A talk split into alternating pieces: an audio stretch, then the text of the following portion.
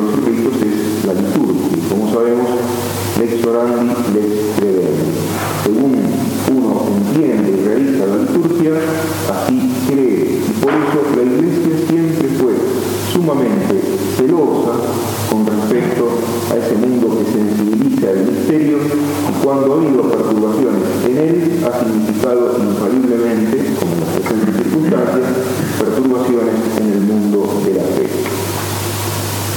La modernidad no amar los símbolos y los ritos. Recordemos que la revolución protestante nace contra la exterioridad, la presunta exterioridad católica. Lutero y el resto de los reformadores detrás de él reclaman una religión que sea más auténtica, más verdadera,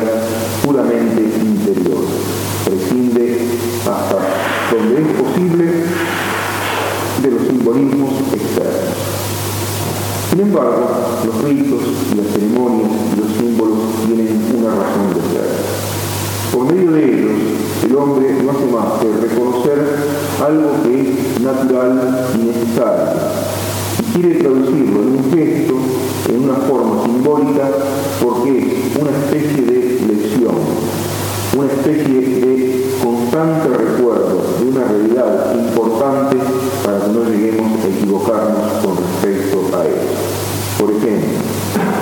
dos hombres que tienen amistad o cierto conocimiento realizan al encontrarse.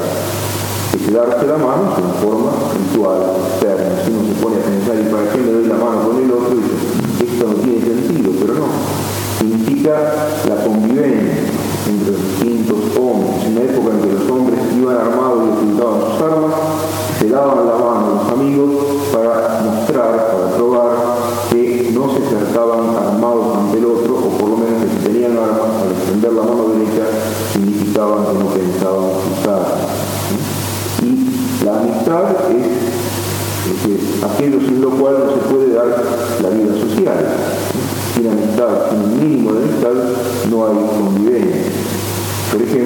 ejemplo, el respeto del hombre hacia la mujer expresa a través de una cantidad de gestos que indican esa caballerosidad. Puede decir, es una cosa del pasado, de otro tiempo, pero no es del pasado, no es del pasado.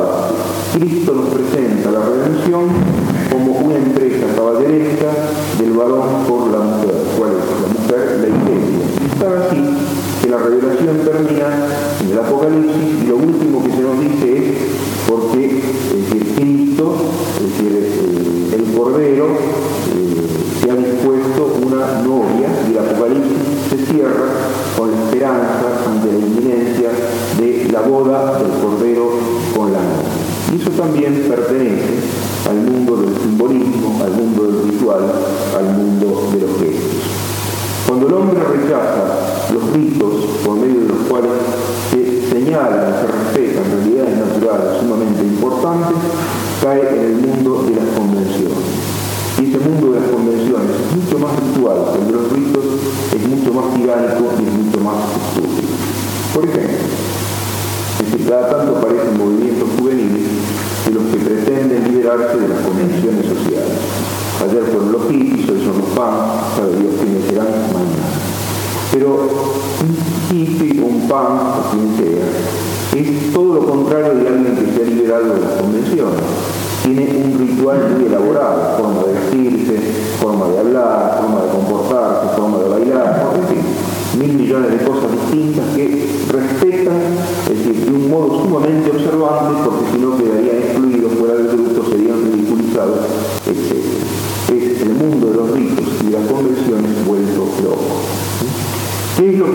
vuelve bandera significa para cualquier grupo humano una serie de ideales a los que adhiere y sin los cuales su convivencia no adquiere sentido. Donde hay un grupo que tiene una finalidad muy clara, muy definida, lo primero que hace es establecer un emblema, un escudo, algo de orden sensible y que les sirva de distintivo. Por ejemplo, ayer miraba los que venían a la misa el domingo a la mañana, venían con estandartes, banderas, la milicia, etc. Y está bien que sea así, porque los hombres no, no los convence simplemente las palabras o lo interno, como son espíritus encarnados, inteligencia en su condición carnal, el mundo de lo espiritual tiene que ser significado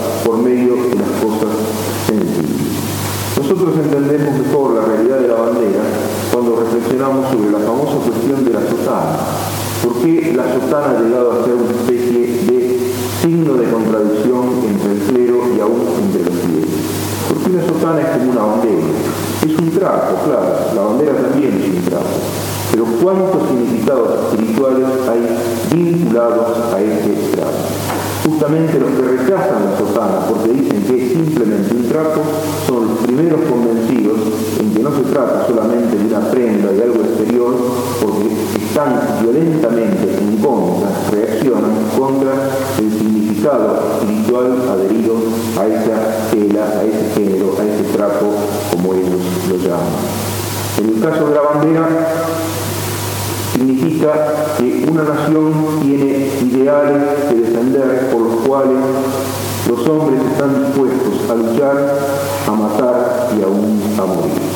Por esto, en la escuela primaria se insiste tanto en que Belgrano creó, se inspiró en los colores de la bandera mirando el cielo. Trata de distraerse nuestra atención del hecho de que se inspiró en el manto de la Virgen porque vio una unión indisoluble entre la Argentina, tal como él la entendía, la Argentina real, porque en definitiva no era esa Argentina porque Belgrano la entendía así, sino la Argentina real y el ideal cristiano. Se nos trata de extraer la atención de eso porque hay una conexión necesaria, un vínculo orgánico que une la patria con la religión.